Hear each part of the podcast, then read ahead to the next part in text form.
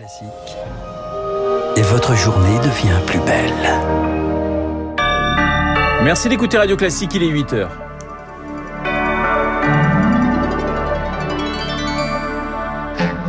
La matinale de Radio Classique avec Renaud Blanc. L'accord suspendu aux obsèques d'Ivan Colonna, l'assassin du préfet Erignac sera inhumé à 15h dans son village de Cargèse. Jusqu'ici, le calme règne sur l'île, mais qu'en sera-t-il demain?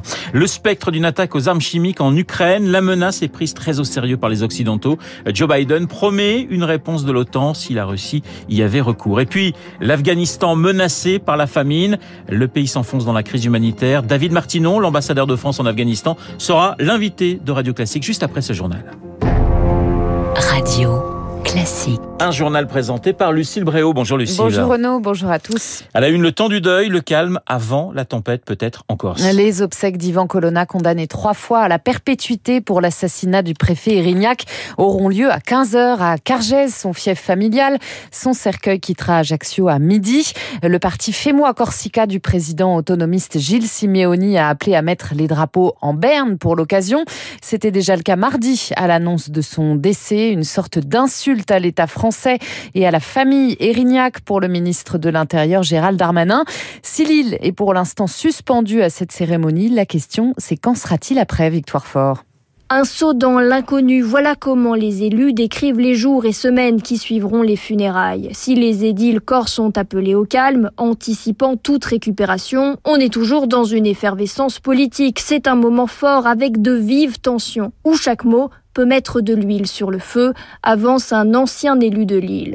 Les échéances se rapprochent. Audition la semaine prochaine du directeur de la prison d'Arles à l'Assemblée, là où était incarcéré Yvan Colonna. Puis il y aura le rapprochement des deux membres du commando Erignac et enfin les résultats de l'enquête administrative. Un dossier à haut risque. Plus l'enquête avancera, plus il y aura un climat de suspicion, craint une députée. Le risque, c'est que les révélations chauffent à blanc les indépendantistes les plus durs, tout ça en pleine campagne électorale. On est mal barré, conclut un élu proche du dossier. les préfets de France appellent à la retenue et au respect en ce temps de deuil en Corse, saluant quand même la mémoire de Claude Erignac. Lucille, en Ukraine, la menace du recours aux armes chimiques. L'OTAN a fait part hier de sa préoccupation quant au possible usage de telles armes par l'armée russe. Joe Biden promet une réponse de l'Alliance Atlantique si Moscou y avait recours. Le président ukrainien Volodymyr Zelensky accuse lui directement la Russie d'utiliser déjà des bombes au phosphore sur des civils dans plusieurs villes comme à Irpine. Alors de quoi parle-t-on exactement, Rémi Vallès?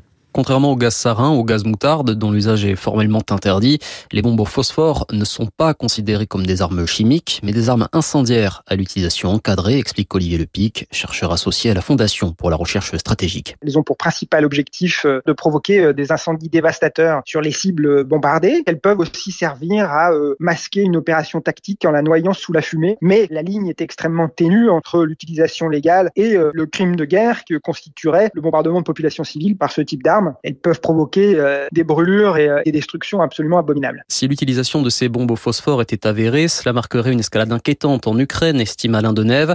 Mais selon ce spécialiste en armement et stratégie militaire, elle ne serait pas forcément synonyme d'un futur recours aux armes chimiques. La Russie a affirmé avoir procédé à la destruction de plus de 95% de son stock d'armes chimiques héritées de la guerre froide. Est-ce qu'il s'agit d'un fantasme? Est-ce qu'il s'agit d'un risque brandi pour susciter une plus grande mobilisation des Occidentaux? C'est possible, mais est-ce que le risque existe? Oui. Et dans le doute, l'OTAN va envoyer à l'Ukraine des équipements de protection, des masques à gaz, des combinaisons et du matériel pouvant détecter les armes chimiques, biologiques ou nucléaires. À Bruxelles, le marathon diplomatique se poursuit. Pas de nouvelles sanctions massives annoncées cette nuit par les Occidentaux. Joe Biden se rend aujourd'hui en Pologne, à 80 km de la frontière ukrainienne. Sur le front, au moins quatre personnes sont décédées hier, dont deux enfants près de Lugansk, dans l'est de l'Ukraine.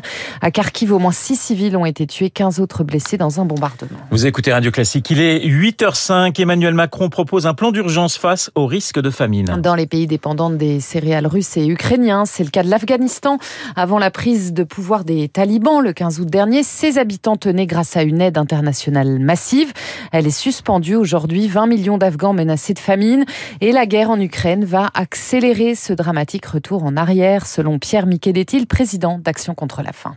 C'est une famine de grande ampleur, comme le pays n'en a plus connu euh, depuis 1972. Pendant le même temps, on a un pays dont le système de santé s'est effondré avec une prise de pouvoir des talibans le 15 août 2021, des réserves financières qui sont bloquées et un robinet de l'aide internationale qui s'est interrompu. La traduction pratique de cette insécurité alimentaire, c'est le taux de mortalité des enfants de moins de 50 en Afghanistan 16 fois plus important qu'en France. Un taux de mortalité maternelle 80 fois plus élevé qu'en France. On est dans un scénario euh, très préoccupant. Une propos recueilli par Elodie Wilfried a noté que six pays occidentaux, dont les États-Unis et l'Union européenne, appellent par ailleurs ce matin les talibans à revenir de toute urgence sur la décision d'interdire les écoles secondaires aux filles. On en reparle juste après ce journal avec votre invité Renaud David Martinon, l'ambassadeur de France en Afghanistan. Sur le front du Covid, le nombre de cas quotidiens continue d'augmenter dans notre pays. 148 000 recensés hier. Parallèlement, le nombre de malades en soins critiques continue de décroître. Les candidats à la présidentielle n'échappent pas au virus. Valérie Pécresse a été testée positive hier. Elle poursuit sa campagne à distance. Et puis direction ce matin les Deux-Sèvres, département régulièrement frappé par la sécheresse. Les agriculteurs veulent installer 16 retenues d'eau pour l'irrigation. Le projet embrase la région, symbole de la bataille de l'eau. Les opposants organisent une nouvelle mobilisation ce week-end. Baptiste Gabory s'est rendu à Mosée-sur-le-Mignon, au cœur de la Sèvre d'Urthez. Et à la sortie de la commune, au milieu des plaines céréalières, un immense cratère. C'est la seule pour l'instant des 16 retenues prévues. François Pétorin est céréalier, administrateur de la Coop de l'eau, la société qui porte ce projet. Donc une réserve qui représente 5 euh, hectares avec 240 000 m3 de volume de stockage. Là, là, on est quasiment plein. De l'eau pompée depuis janvier dans la nappe phréatique. Objectif stocker l'eau l'hiver pour ne pas subir la sécheresse l'été. En fait, on a des restrictions euh, de volume ça m'est arrivé d'avoir des arrêts totaux euh, et de perdre 50% de rendement sur des, même sur des blés tendres ou des blés durs. Au total, plus de 200 exploitations du bassin seront connectées aux 16 retenues. Un projet très contesté. Celui qu'on entend là qui fait tchic tchac tchic tchic, c'est le Pouillot Véloce. Julien Leguet est batelier dans le Marais Poitevin, porte-parole du collectif Bassine Non Merci. Il dénonce une privatisation de l'eau au profit d'une agriculture intensive. On, sait déjà ce que ça donne en termes d'agriculture. chaque fois ils mettent en avant, ouais, c'est pour les maraîchers, c'est pour les petites structures. Lesquelles? Donnez-nous le nom d'un seul maraîcher qui serait connecté à une bassine. Ils ne sortent pas.